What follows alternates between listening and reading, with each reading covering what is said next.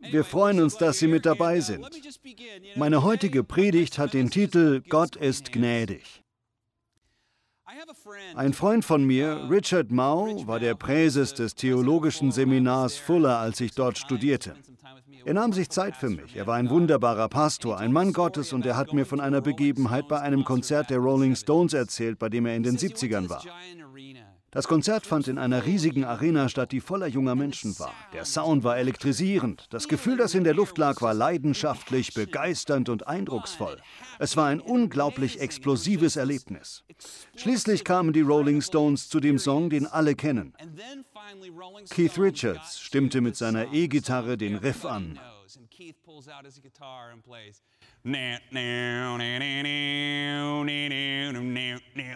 Und die gesamte Arena brach in Jubel aus.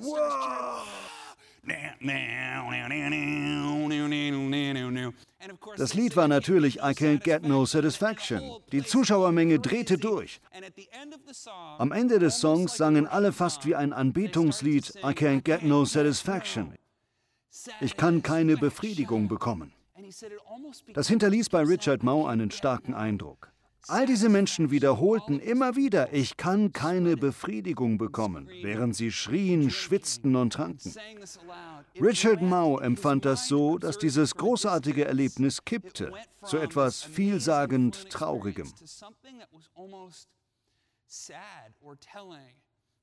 Einerseits waren da diese Menschen, die etwas Eindrucksvolles auf die Bühne stellten, aber innerlich fühlten sie sich unbefriedigt. Etwas fehlte. Ich glaube, viele können sich damit identifizieren. Ich hatte Tickets für ein Konzert von Andrea Bocelli gekauft, für meine Mutter und mich. Das war das Weihnachtsgeschenk für sie und das Konzert war für diesen Juni geplant. Sie fragte mich, meinst du, dass das Konzert stattfinden wird? Ich sagte, ich weiß nicht, Mama, aber ich verspreche dir, wir gehen noch zu einem Konzert von ihm wenn es wieder Konzerte gibt. Dieses Gefühl hat sich auf uns gelegt. Hallen, Diskos, Kinos und all diese Versammlungen sind geschlossen. Es gibt keine Partys mehr, Restaurants sind geschlossen, im Kino laufen keine Filme, es gibt keine Sportereignisse mehr. Wir können uns nicht mehr daran erfreuen und haben keine Erlebnisse mehr, bei denen Menschen zusammenkommen. Hier in unserer Kirche erleben wir sonst auch, dass der Saal voller Menschen ist. Ostersonntag ist bei uns wie ein Konzert der Rolling Stones, voller Leben und Energie. Und das hat mich zum Nachdenken gebracht. Ich frage mich, als wir vorher so viel unterwegs waren und all diese Dinge getan haben, waren wir da zufrieden? Hatten wir ein tieferes, wahres Glück? Verstanden wir, worauf es im Leben wirklich ankommt? Denken Sie mal darüber nach. Ich möchte das betonen. Gott will diese Zeit nutzen, dass Sie und ich einen tieferen, größeren Schatz finden können. Ich bin überzeugt, das, was für so viele Menschen wie eine schlechte Nachricht erscheint, kann für sie eine gute Nachricht sein. In dieser schwierigen Zeit, in der wir auf die Probe gestellt werden und einige von uns Tragödien erleben, glaube ich, dass wir einen Schatz finden können, den wir vorher völlig übersehen hatten. Wenn wir dort, wo wir sind, treu bleiben und unsere Herzen in Gott entspannen, dann können wir inmitten der momentanen Situation etwas ganz Wertvolles finden. Ich muss an ein Zitat von Blaise Pascal denken. Ich habe es schon eine Million Mal erwähnt, aber es war nie zutreffender als heute. Und zwar sagte er, das ganze Unglück der Menschen rührt allein daher, dass sie nicht ruhig in einem Zimmer zu bleiben vermögen. Wie wahr, oder? Der heilige Augustinus sagte, unruhig ist unser Herz, bis es ruht in dir. Ich glaube, dass in dieser Zeit, in der viele von uns orientierungslos sind und sich ängstlich fühlen oder auch verärgert, wir trotzdem etwas Besonderes finden können, was Gott uns geben will. Viele von uns erleiden alle möglichen Verluste. Ich sah in den Nachrichten, dass an vielen Orten in Amerika Proteste ausgebrochen sind, weil Menschen wollen, dass öffentliche Bereiche wieder geöffnet werden sollen. Ich kann nachvollziehen, dass Menschen über die momentane Situation frustriert, besorgt oder verärgert sind. Keiner von uns hat so etwas schon mal durchgemacht. Kein Gouverneur, Präsident, Senator, Kongressabgeordneter oder Bürgermeister musste schon mal mit so einer Situation umgehen. Ich hätte auch nie erwartet, dass Demokraten und Republikaner inmitten von all dem so gut zusammenarbeiten. Inmitten all des Verlusts und all des Frusts und all der Schwierigkeiten gibt es einige Schätze. Einige der Verluste, die ich persönlich erlebe, sind eigentlich nur ganz klein, keine große Sache, aber sie fühlen sich gravierend an. Normalerweise gehe ich jeden Samstag mit unserem Sohn Cohen ins Disneyland. Immer samstags, den ganzen Tag lang. Es ist unsere besondere Papa-Sohn-Zeit. Früher hat er immer gesagt, rate mal los, wo wir hingehen. Wir fragten, was hat er gesagt? Rate mal los. Er sagte das immer, bevor wir ins Disneyland gingen. Damit wollte er wohl einfach sagen, rate mal, wo wir hingehen. Stattdessen sagte er, rate mal los. Durch seine Epilepsie versteht Cohen nicht ganz, warum wir jetzt nicht mehr hingehen.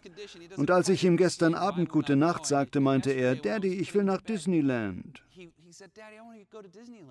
Ich sagte, du, Disneyland ist leider geschlossen. Er sagte, Daddy, rate mal los, wo wir hingehen. Ich sagte, oh, wie traurig. Außerdem gehen Hannah und ich sonst jeden Montagabend aus. Wir machen jetzt seit 15 Jahren Kirchenarbeit und in dieser Zeit sind wir jeden Montag ausgegangen. Unsere Großeltern haben das lange gemacht. Ich glaube, meine Eltern auch.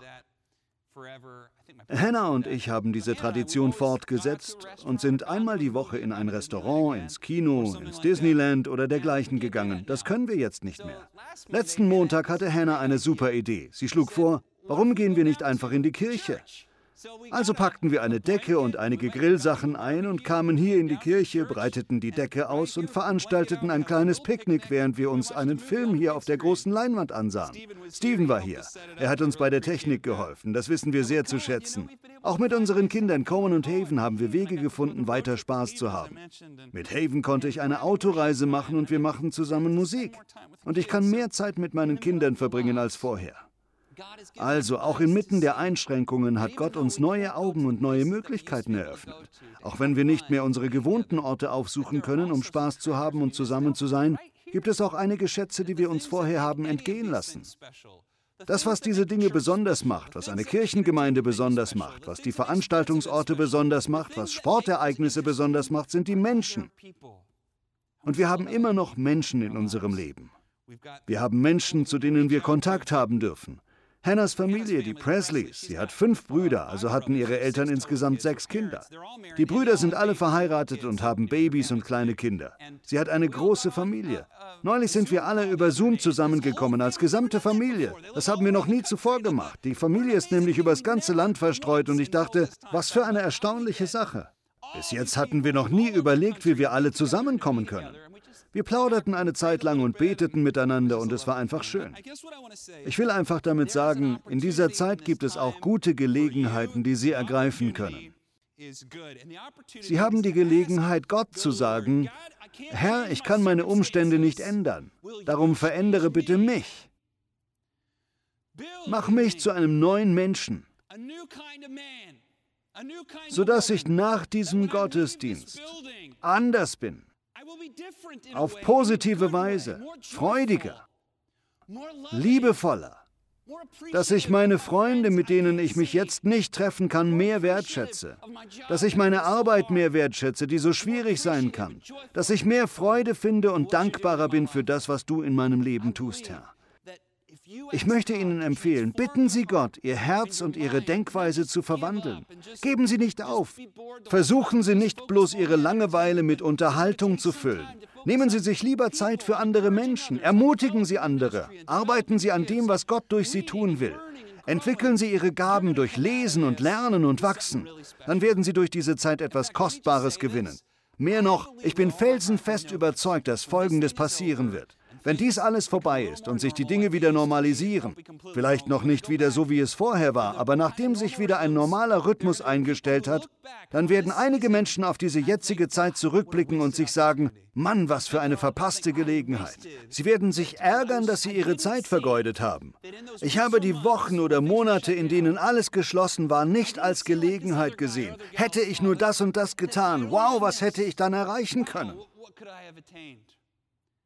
Ich will jetzt daran glauben, dass Gott ihnen die Augen öffnet, damit sie die erstaunlichen Möglichkeiten sehen können, mit denen er ihnen in dieser Zeit Gutes tun will. Gott ist barmherzig, er ist nicht böse auf sie. Auch in dieser Zeit dürfen sie gerne Spaß haben, aber mehr noch, da Gott sie liebt und auf ihrer Seite ist, glaube ich, dass er ihnen die Augen für die vielen Schätze öffnen wird, die in Reichweite sind, aber die sie vielleicht nicht sehen. Es wird spannend sein und Ihnen viel Freude bereiten, diese Schätze zu entdecken. Das will ich für Sie im Namen von Jesus glauben. Bitten Sie Gott immer weiter, Herr, verändere mich, verwandle mich. Wir alle wissen, dass wir unsere Hände waschen sollen. Als ich auf der Schule war, haben wir einmal ein Projekt über Viren gehabt. In Biologie war ich im A-Kurs und gewann einen Preis, wodurch ich einen Kadaver operieren durfte. Aber das ist eine andere Geschichte und soll ein andermal erzählt werden. Jedenfalls lernten wir, warum Seife Viren tötet. Bestimmt wissen Sie, wenn man Wasser und Öl zusammen in einen Behälter tut, dann trennen sie sich voneinander. Aber tut man Seife hinein, dann mischen sich Wasser und Öl gut.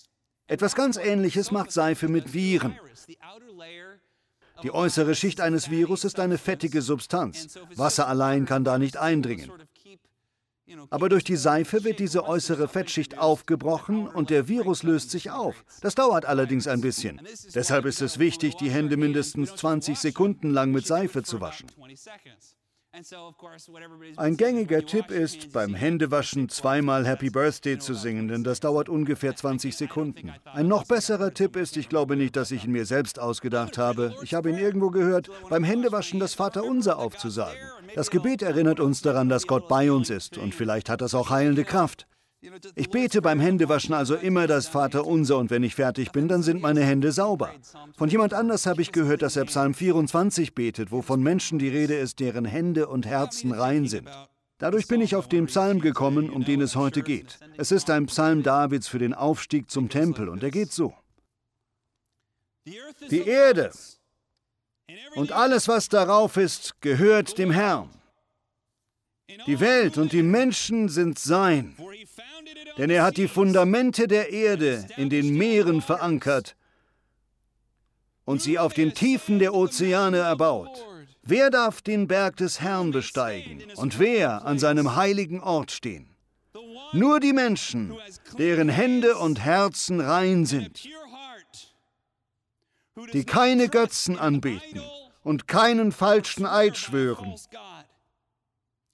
Sie empfangen den Segen des Herrn und Gerechtigkeit von Gott, ihrem Retter. Das gilt für die Menschen, die nach dem Gott Israels fragen und seine Gegenwart suchen. Ich weiß noch, als Hannah und ich studiert haben, gingen wir in verschiedene Kirchen und Hauskreise und da haben wir oft ein Lied gesungen, das auf Psalm 24 basiert.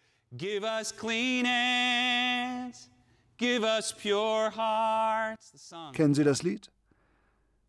Es drückt den starken Wunsch aus, dass Gott uns zu Menschen macht, die nach dem Gott Israels fragen.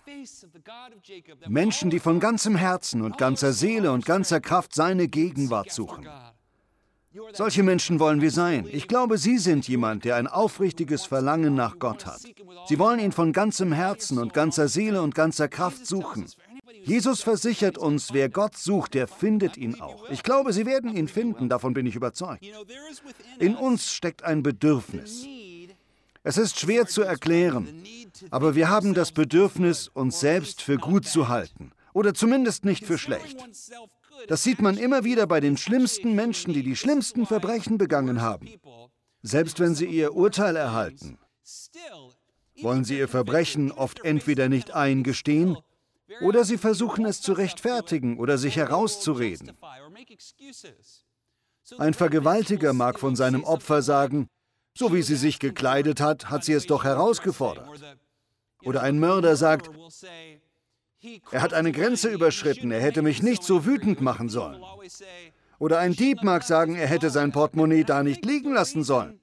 Wir neigen dazu, uns auch dann noch zu verteidigen, wenn wir etwas völlig Falsches getan haben, weil wir das Bedürfnis haben, gut zu sein. Wir sind in Gottes Bild geschaffen.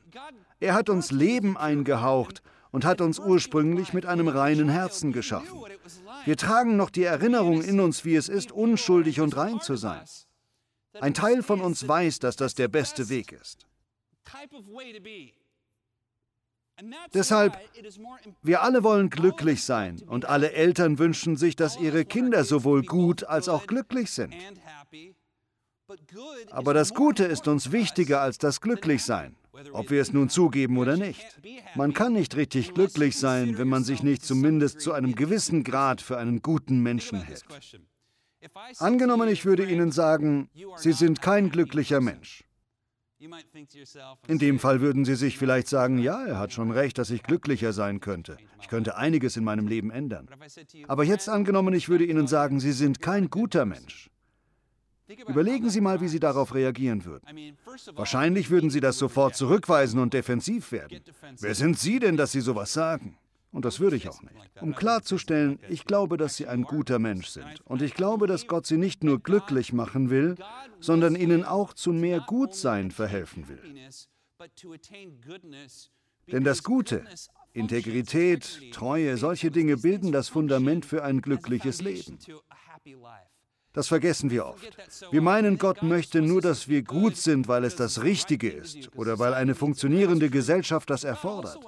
Das ist zwar auch wahr, aber genauso möchte Gott, dass wir gut sind, weil er uns liebt. Er liebt uns. Er weiß, gut zu sein, sich dem Guten zu widmen, das Richtige tun zu wollen, ist der beste Lebensweg. Ein reines Herz, reine Hände und reine Gedanken zu haben, führt dazu, dass man morgens mit einem reinen Gewissen über seine Lebensweise aufstehen kann. Niemand ist perfekt. Wir sollten uns nicht für perfekt halten. Aber wir sollten die Gewissheit haben, dass wir auf einem guten Weg sind, dass wir auf die kleinen Dinge im Leben achten. Ich glaube, das ist im Grunde mit einem reinen Herzen gemeint. Ein reines Herz bedeutet, dass wir auch die kleinen Dinge nicht missachten.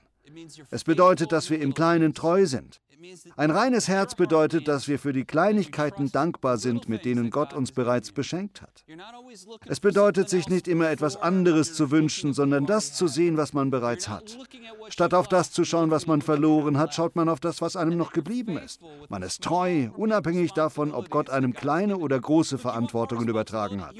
Wünschen Sie sich mehr Verantwortung? Wollen Sie einen größeren Zuständigkeitsbereich? Dann seien Sie treu im Kleinen.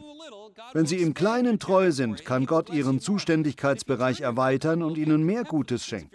Aber wenn Sie dem Kleinen Ihren Rücken zukehren, wenn Sie das Kleine verachten, wenn Sie immer nur sagen, hätte ich doch nur das und das, hätte ich doch nur eine Familie, hätte ich nur jene Arbeit, so eine Einstellung kann Gott nicht segnen. Gott möchte sehen, dass Sie treu in Ihren jetzigen Dingen sind. Ich freue mich so sehr über Ihre Treue. Seien Sie weiter treu in den kleinen Dingen, die Gott Ihnen gegeben hat. Sie sind so treu in dem, was Sie tun. Sie haben ein reines Herz. Zapfen Sie es weiter an. Richten Sie Ihr Herz und Ihre Gedanken auf die kleinen Dinge, die Gott Ihnen gegeben hat. Dann werden Sie seinen Segen erleben. Vor einigen Tagen hatte ich die Gelegenheit, Jensen Franklin zu interviewen. Er ist ein bekannter Pastor und ein wunderbarer Mann Gottes. Und er erzählte mir folgende Geschichte. Ich kann sie nicht so gut erzählen wie er, aber sie ist mir in den letzten Tagen immer wieder durch den Kopf gegangen. Sie passt sehr gut. Er schreibt darüber in seinem Buch Acres of Diamonds. Er hat das recherchiert und herausgefunden, dass die Geschichte wahr ist. Sie klingt sehr unglaubwürdig, aber ist wirklich wahr. Er hat sie recherchiert und entdeckt, dass es eine wahre Geschichte ist. Die Geschichte wurde von einem Mann namens Russell Conwell im 19. Jahrhundert weitererzählt. Russell Conwell reiste im 19. Jahrhundert nach Israel. Er hatte einen arabischen Reiseleiter, der ihn durch das heilige Land führte. Dieser Reiseführer erzählte ihm eine Geschichte von einem Mann in Südafrika, der ein Stück Land besaß. Der Mann und seine Familie hatten dieses Land gekauft. Sie investierten alles, was sie hatten, in einen Ochsen und einen Pflug. Sie hatten eine kleine Hütte und wenige Hektar Land. Sie beschlossen daraus, einen ertragreichen Bauernhof zu machen. Jeden Tag ging der Mann auf sein Land und arbeitete hart. Er schuftete. Er hatte Blasen an den Händen. Es war mühsam und schwierig und nervig. Eines Tages kam ein Fremder zu Besuch und sagte ihm, lieber Bauernfreund, Du tust mir wirklich leid, dass du dich hier so abschuften musst. Hast du gehört? In Indien sind Diamanten entdeckt worden. Wenn du nach Indien gehst, in diesen Teil, ich zeige dir, wo es ist, wenn du nach Indien gehst, da gibt es Diamanten so groß wie Steine. Die liegen da einfach auf dem Boden herum. Du kannst sie aufsammeln. Wenn du dorthin gehst, wirst du reich und brauchst dich hier nicht mehr weiter abmühen. Der Bauer meinte, ich weiß nicht, ich bin mir da nicht so sicher. An dem Abend legte er sich ins Bett und konnte nicht schlafen. Die ganze Nacht lang wälzte er sich hin und her und dachte über diese besondere Information nach. Am nächsten Morgen fasste er den Entschluss, ich mach das. Also verkaufte er seinen Bauernhof, verkaufte den Ochsen und seinen Pflug, brachte seine Familie in einer provisorischen Wohnung unter, küsste sie und sagte, Familie, wenn ich zurückkomme, dann werdet ihr auf Thronen sitzen. Er küsste seine Frau und sagte, liebe Frau, wenn ich zurückkomme, dann wirst du eine Königin sein. Du wirst so reich sein. Wie ein Glücksritter reiste er nach Indien und marschierte durchs ganze Land, konnte aber nirgends diese Diamantenfelder finden. Dann erweiterte er seine Suche zu anderen Teilen Asiens bis nach Europa. Schließlich, als er keine Kraft und kein Geld mehr hatte, saß er an einem Fluss in Spanien und schrieb einen Abschiedsbrief, in dem er sagte, es gibt nirgendwo Diamanten. Und dann warf er sich in den Fluss und starb. Er ahnte gar nicht, dass auf seinem alten Bauernhof nun ein anderer Mann in seiner alten Hütte lebte und mit dem Ochsen und dem Pflug, die er verkauft hatte, weiter das Land bearbeitete. Das Pflügen wurde von hässlichen schwarzen Steinen erschwert, die er auflas und zur Seite warf. Eines Tages stieß er auf einen besonders großen Stein, der irgendwie faszinierend aussah, also stellte er ihn sich auf den Kaminsims. Ein ortsansässiger Priester, der zu Besuch kam, um ihn an dem Ort willkommen zu heißen, sah diesen schwarzen Stein auf dem Sims. Er schaute den Mann an und fragte, woher haben Sie den? Er sagte, ach, von meinem Land. Ein Mann hat mir diesen Bauernhof verkauft und hier liegen überall diese schwarzen Steine rum. Sie sind so lästig.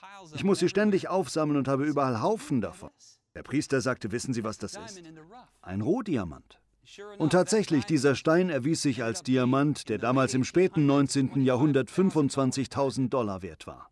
Das ist eine wahre Geschichte. Dieser Mann hatte das größte Diamantenfeld in der Menschheitsgeschichte erworben. Mehr noch, die Kronjuwelen der Königin von England stammen von diesem Bauernhof. So eine Ironie in dieser Geschichte, dass der erste Mann den Schatz direkt vor seiner Nase hatte.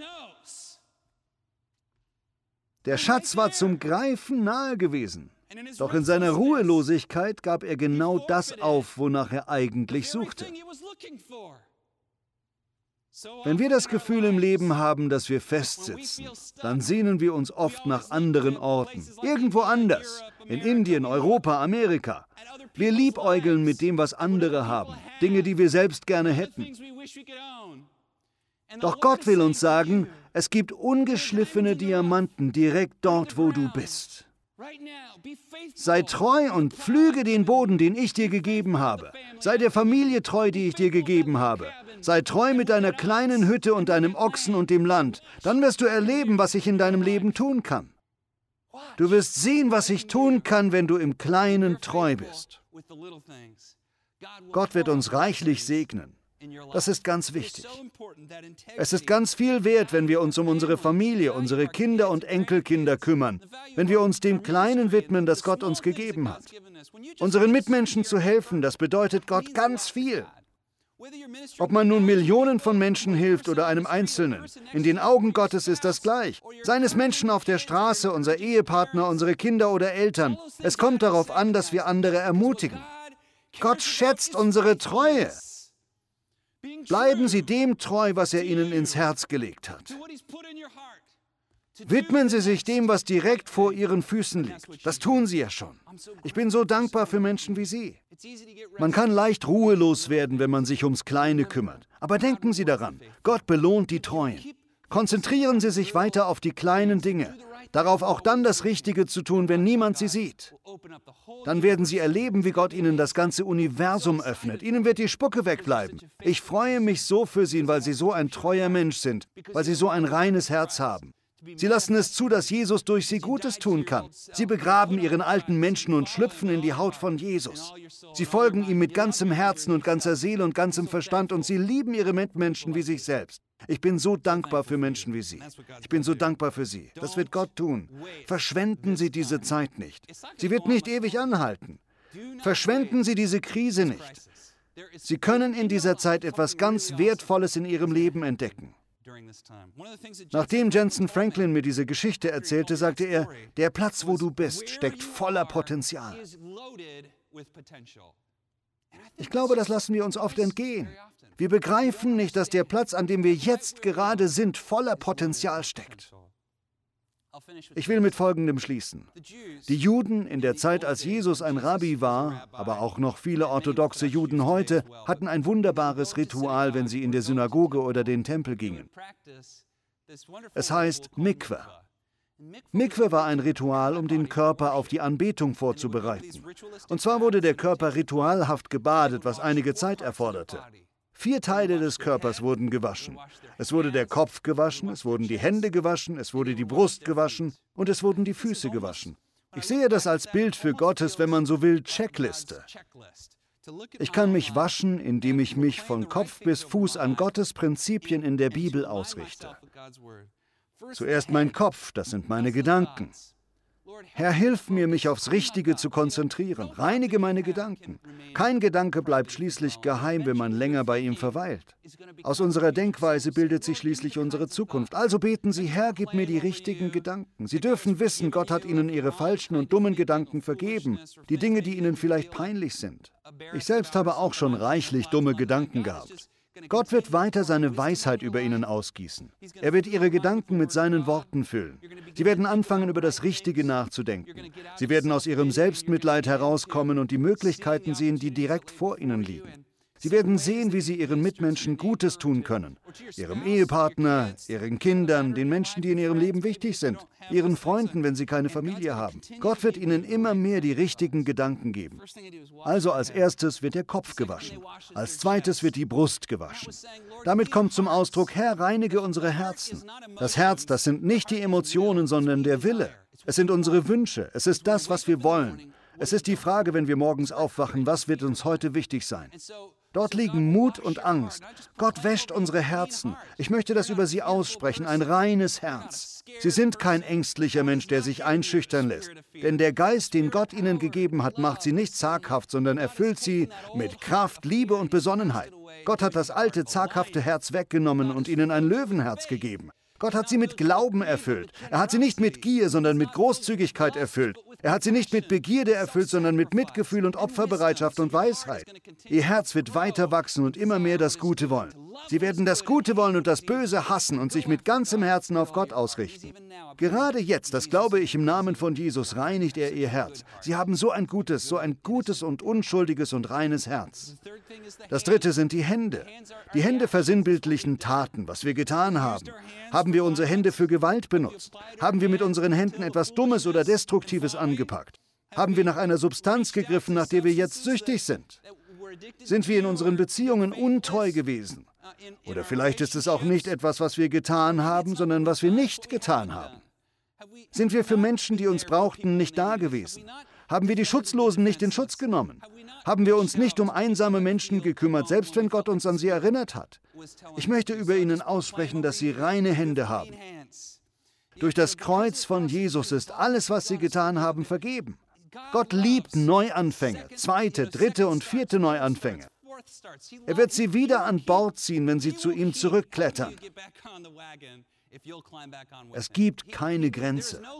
Wie oft sollen wir vergeben? Siebenmal? 70 mal siebenmal. Das ist das Herz Gottes. Es ist immer vergebungsbereit. Er ist auf unserer Seite. Er gibt sie nicht auf. Er hat ihre Hände gewaschen, ihre Fehler, die Dinge, die ihnen peinlich sind. Es ist alles vergeben. Es ist alles vergeben, lieber Freund. Es ist vergeben. Halleluja. Bitten Sie Gott, Herr, gib mir reine Hände. Gib mir Hände, die segnen. Gib mir Hände, die teilen und geben. Gib mir Hände, die umarmen. Gib mir Hände, die den Hilfsbedürftigen eine helfende Hand reichen. Gib mir Hände des Friedens. Ich glaube, dass Gott ihnen solche Hände gibt. Und zu guter Letzt, daran denken wir heute vermutlich nicht mehr so sehr, aber darum geht es im Grunde in dieser Predigt, auch wenn ich jetzt viel zu viel über Hände gesprochen habe. Und zwar die Füße. Gib uns reine Füße. Was bedeutet das? Wenn die Juden in der Mikwe für ihre Füße beteten, dann kam damit zum Ausdruck, wo ich bin und wo ich hingehe. Möge ich da sein, wo ich sein soll. Ich will Ihnen sagen, Sie sind genau da, wo Sie sein sollen. Seien Sie nicht ängstlich. Machen Sie sich keine Sorgen, Sie sind genau da, wo Gott Sie haben will. Ich vermute, dass für viele Menschen, die mich jetzt gerade hören, dies das erste Mal in ihrem Leben ist, dass ihre Bewegungsfreiheit so stark eingeschränkt ist. Sie wissen, wo sie sein müssen, weil das der einzige Ort ist, wo sie sein dürfen. So wie der Bauer mit seinem Stück Land in Südafrika lassen sie sich die Juwelen, die Diamanten, die Felder nicht entgehen, die Gott für sie hat. Ich bete für sie etwas, was ich seit meiner Studentenzeit für mich selbst bete. Herr, möge ich zur richtigen Zeit am richtigen Ort sein und das Richtige mit den richtigen Menschen tun. Bleiben Sie fest stehen. Bleiben Sie standhaft. Bleiben Sie dort, wo Sie sein sollen. Gehen Sie nicht irgendwo hin, wo Sie nicht sein sollen. Beenden Sie eine Zeit nicht, die Gott noch nicht beendet hat. Schlagen Sie noch nicht ein Lebenskapitel zu, mit dem Gott noch nicht fertig ist. Er wird Sie durch das hindurchbringen, was Sie gerade durchmachen. Dieser Coronavirus wird auch wieder enden. Wir werden diese Schwierigkeiten hinter uns bringen. Aber lassen Sie sich das jetzt nicht entgehen. Denken Sie nicht immer nur an morgen. Machen Sie sich nicht so viele Sorgen darüber, was morgen oder nächsten Monat geschieht, sondern seien Sie in den Dingen treu, die Gott Ihnen heute gegeben hat. Nehmen Sie heute die Menschen in Ihrem Leben wahr, die Sie sonst vielleicht nicht so wahrgenommen haben. Bitten Sie den Herrn, Ihnen Augen zu geben, um die wunderbaren Dinge in Ihrem Leben zu sehen. Sie dürfen wissen, Sie haben ein reines Herz. Sie haben reine Gedanken. Sie haben gute Hände und gute Füße. Wo immer Sie sind, Sie werden gesegnet sein. Das spreche ich über Sie aus.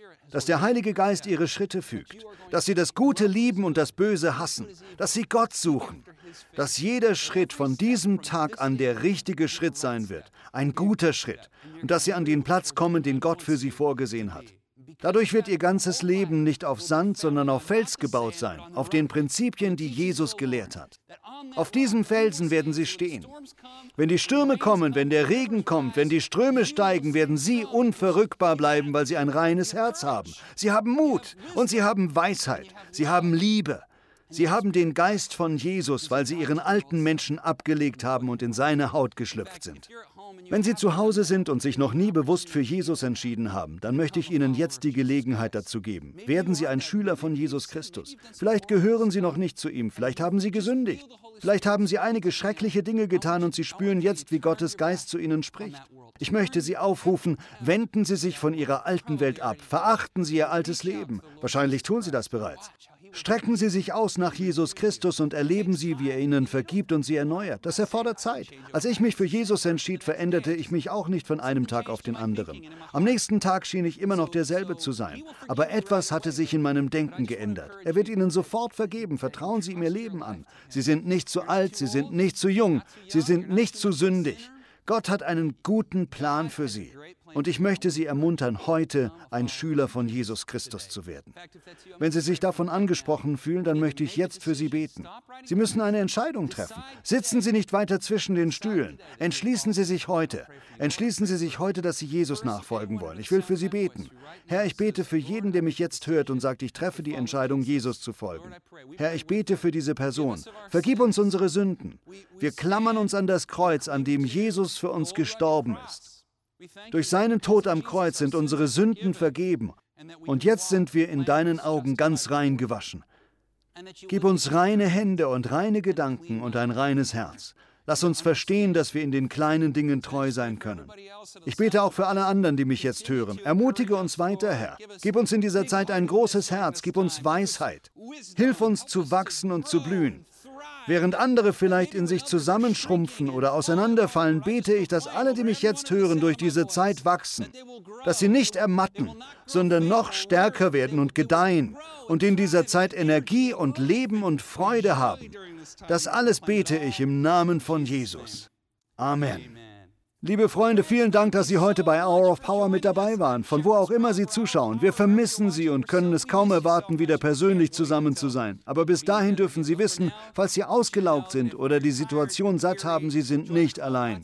Vielen Menschen ergeht das so. Wir haben Sie lieb, Sie sind wunderbar, wir sind auf Ihrer Seite, wir bleiben die ganze Strecke bei Ihnen. Wir denken an Sie und wir hoffen, dass Sie nächstes Mal wieder dabei sind.